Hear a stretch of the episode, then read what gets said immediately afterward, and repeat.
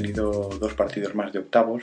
El primero de ellos se enfrentó a Holanda y a Eslovaquia y el segundo a Brasil contra Chile. Eh, yo personalmente tenía muchas ganas de ver el, partido de brasileños y chilenos, pero eh, tuve de antesala el duelo entre los holandeses y los eslovacos. La verdad es que el partido mm, no fue de los más entretenidos que he visto del Mundial y llevamos ya varios con esta calificación. Pero es que Holanda, mm, si bien era un equipo de los que mejor lleva el torneo y, bueno, ya sabemos su característica más conocida, que es la de el juego ofensivo, la movilidad de extremos, eh, no sé, bueno, la clásica escuela holandesa que desde los 70 pues es la que, la que ha ido imperando en la, en la selección, quizás alguna variante, pero vamos, siempre se acaba volviendo lo mismo. Eh, Eslovaquia, por su parte, bueno, eh, había firmado un muy buen partido contra Italia, que era el que le había valido la clasificación. Era un equipo con jugadores muy interesantes. De hecho, vais el, el seleccionador para el partido contra Holanda, sabiendo que, entrábamos ya en, partidos a cara o cruz, a vida o muerte, eh, salió con, con, todo arriba. Jugó Hamsing, jugó, jugó, Stock, jugó su hijo Weiss, eh, Vitek, por supuesto, arriba. No, salió con cuatro jugadores muy ofensivos, porque sabía que, bueno, que intuyo que quería estar fuerte atrás y en el momento de que robara una pelota pues eh, tuviera distintas opciones para salir, distintas opciones para, para llegar eh, y bueno, quizás en la primera parte le falló un poco esto porque no, no tuvo mucho bagaje ofensivo Eslovaquia pero en la segunda parte sí que tuvo bastantes oportunidades pero ya con el marcador en contra el marcador en contra porque en la primera mitad eh, en una fantástica jugada de contraataque un gran pase de eh, habilitó, habilitó a Robin, que bueno, su clásica jugada, ¿no? Partiendo de la derecha, buscando el tiro con la izquierda, haciendo, en, este, en esta ocasión no fue una diagonal, ¿no? Una paralela hacia la portería para buscar su pierna izquierda y disparar raso por el primer palo, pues bueno, eh, abría el marcador, eh, dejaba las cosas muy tranquilas para Holanda, que, que esto ya no me gustó mucho, ¿no? Y es donde me crea la duda. No sé si lo hizo por, por especular con el resultado, por no sé, por, por esperar un poquito a que Eslovaquia se abriera un poco más. Seguramente conociendo lo que os comentaba, ¿no? Este once tan ofensivo, pues eh, esperarían eh, que, que le adelantaran líneas, que, que más espacios y ahí Holanda pues sí que podía ser letal. Eh, tengo esa duda, no sé si es por, por un planteamiento, una estrategia de bueno, la clásica, ¿no? de, de adelantarse y aprovechar a que el rival sube, o porque realmente el equipo, pues bueno, mm, ahora mismo no para más. No lo sé, igual soy un poco injusto con Holanda, pero mm, los cuatro partidos que ha jugado, eh, siendo una selección superior, mm, en los cuatro partidos ha ganado y, ha sido mejor equipo, ha sido victorias justas, pero, pero no, no llega a ese nivel de, no sé, de los partidos de, clasifica de preparación, por ejemplo, ha jugado bastante mejor. Entonces, no sé si eso, si está, eh, bueno, si todavía no han abierto el tarro de las esencias o, o simplemente eh, el equipo pues eh, tiene alguna duda o no acaba de funcionar el, el centro del campo con Mamomer y De Jong. Las cosas mejoran cuando entra, cuando entra Elía, un jugador que, que quizás no esté contando tanto para, para el equipo titular, eh, como lo ha hecho en la fase de clasificación, pero claro, estamos hablando de que la fase de clasificación Van Persie no estaba y ha ido rotando con, con Quid, con el propio Elía. Robin también ha, tenido una participación importante este año que no ha tenido tantas lesiones y que ha firmado tan buena temporada. Y quizás, eh, no sé, el trabajo de Quid, por supuesto, es fundamental. Eh, Robin es el alma del equipo. Van Persie está un poco por debajo de lo que, de lo que yo por lo menos esperaba de él, pero sin dejar de, de ser un bueno, jugador medianamente destacado en los partidos. Y Elía, mm, los pocos ratos que le están dejando jugar, está destacando mucho, ¿no? Está abriendo el partido, bueno, es un extremo clásico. A partir de ahí, pues lo que todos conocemos, ¿no? Eh, desborde, centros, eh, incluso prueba él con, con jugadas de gol Mm, pero no sé, no sé si lo tienen como revulsivo, si falla algo que se escapa eh, de mi conocimiento como para que cuente con más minutos o bueno, o el entrenador pues confía más en la, en la labor de Quid que es fundamental en la presión, en, también de asistencias, como la que dio en el segundo gol a Schneider. No lo sé, no lo sé. Holanda me crea muchas dudas. Mm, va a tener unos cuartos de final muy complicados como para, para continuar con, con esta dinámica. Espero que aquí pisen el acelerador si es que realmente se están reservando o confirmen si, si, bueno, si son un equipo semifinalista o no.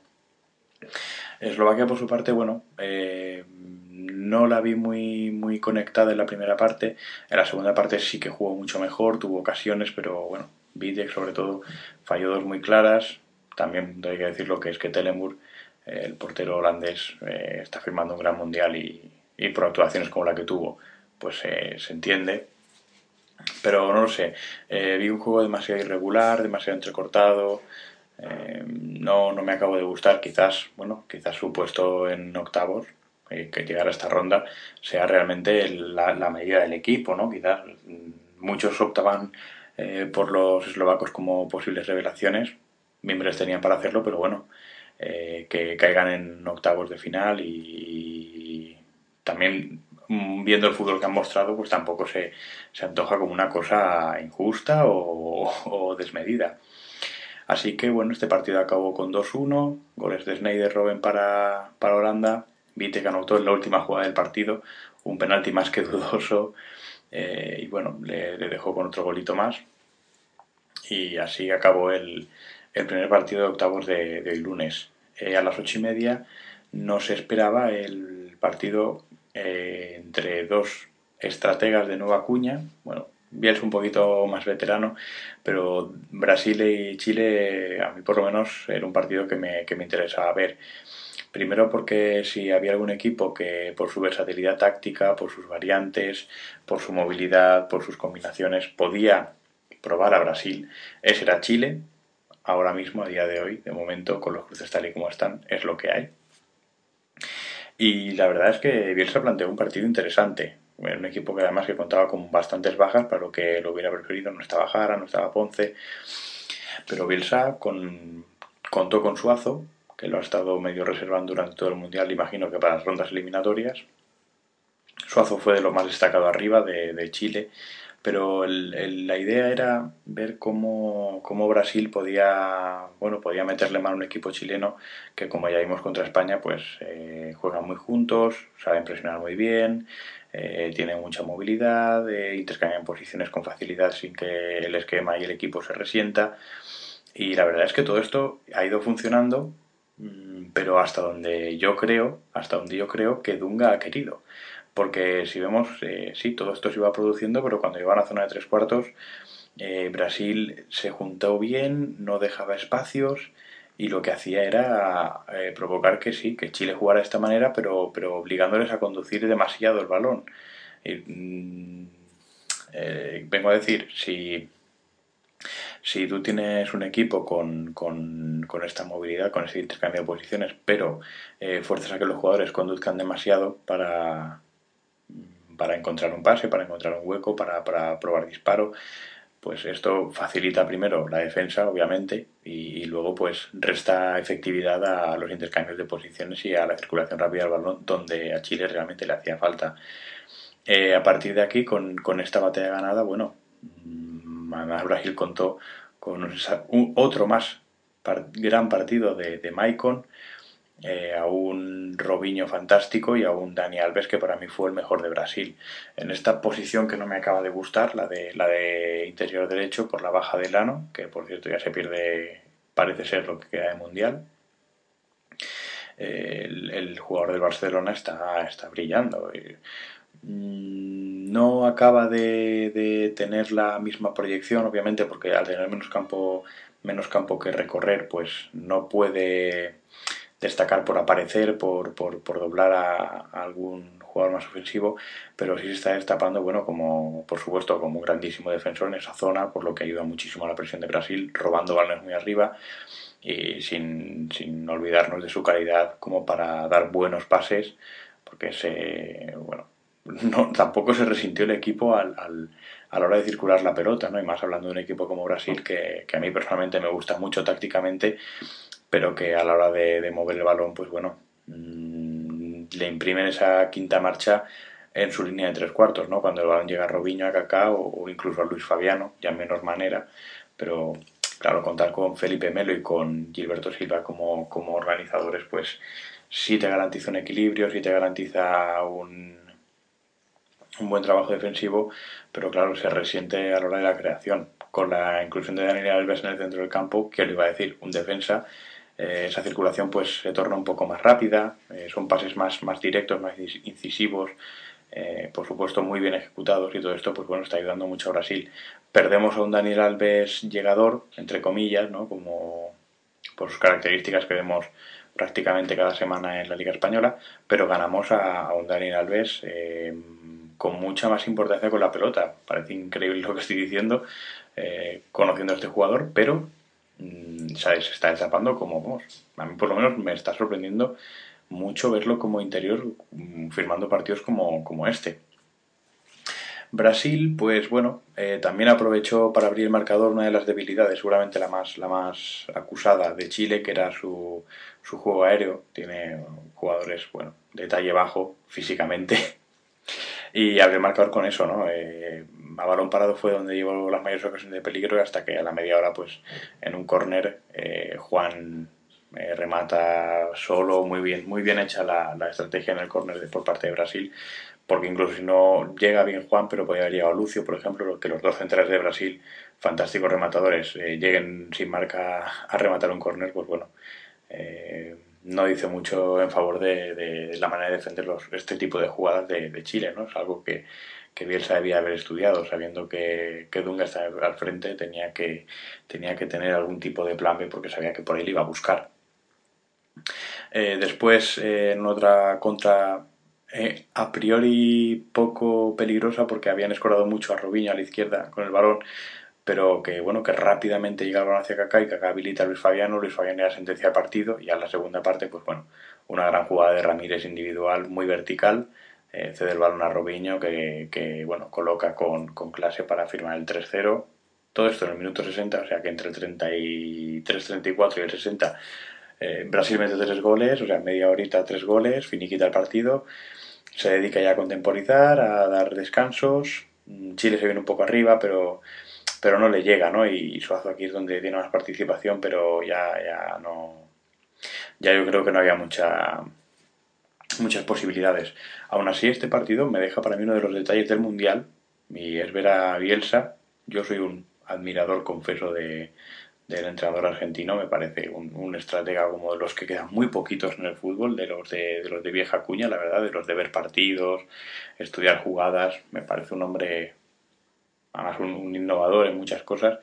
Parece un, hombre que se, que se ha destapado ya a nivel mundial en, este torneo, para los que no le conocieran.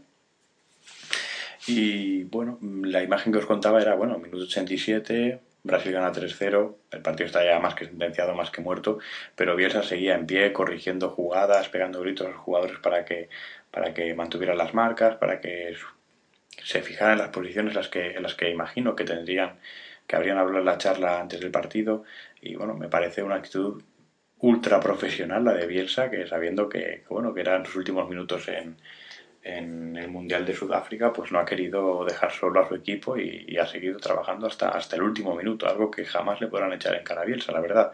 Ha hecho un auténtico milagro con, con Chile, no en cuanto a jugadores, porque Chile tiene una nómina interesante de jugadores a seguir, pero bueno, había que hacerlo funcionar, ¿no? Y, Bielsa lo ha conseguido con solvencia, les ha clasificado bien, tanto para, para el torneo como para, para octavos. Eh, pues bueno, cosas de los cruces se han encontrado con para mí la selección más sólida que es Brasil. Era una prueba de fuego, no la pasaron, era muy difícil, pero, pero bueno, ahí están, ¿no? Y, un equipo que, por ejemplo, tiene mejor clasificación que Francia o Italia. ojito con eso, que seguramente al, llegar a Sudáfrica muy pocos chilenos podían contar con eso, quizás. Y bueno, esto ha sido el podcast de hoy lunes, eh, con estos dos partidos de octavos. Ya solo nos quedan dos. Eh, mañana tendremos a Paraguay y Japón luchando por una plaza en cuartos. Su rival se, se encontrará en el más que atractivo España-Portugal. Daremos buena cuenta de ello mañana en el podcast. Y bueno, como siempre antes de despedirme, recordaros, nos podéis leer o escuchar en el blog www.12toques.tk. Podéis contactar con nosotros para cualquier tipo de sugerencia o comentario en la cuenta de correo, de correo habitual, ya sabéis, 12toques.gmail.com y seguirnos a través de bueno, las dos niñas bonitas de las redes sociales. Eh, Facebook, ya sabéis, facebook.com, no, arroba no, mentira, facebook.com barra 12 toques, todo en minúsculas y sin espacios, al igual que la cuenta de Twitter, twitter.com barra 1 o 2 toques. Esto ha sido todo. Mañana, último día de octavos de final, tendremos después dos días de descanso, no habrá podcast, pero eh, en ese podcast previo a, a, las, a, las, a las cuartos de final eh, tendremos el pequeño bueno, el, el, el pequeño recogido ¿no? de sensaciones del partido de España hasta ahora.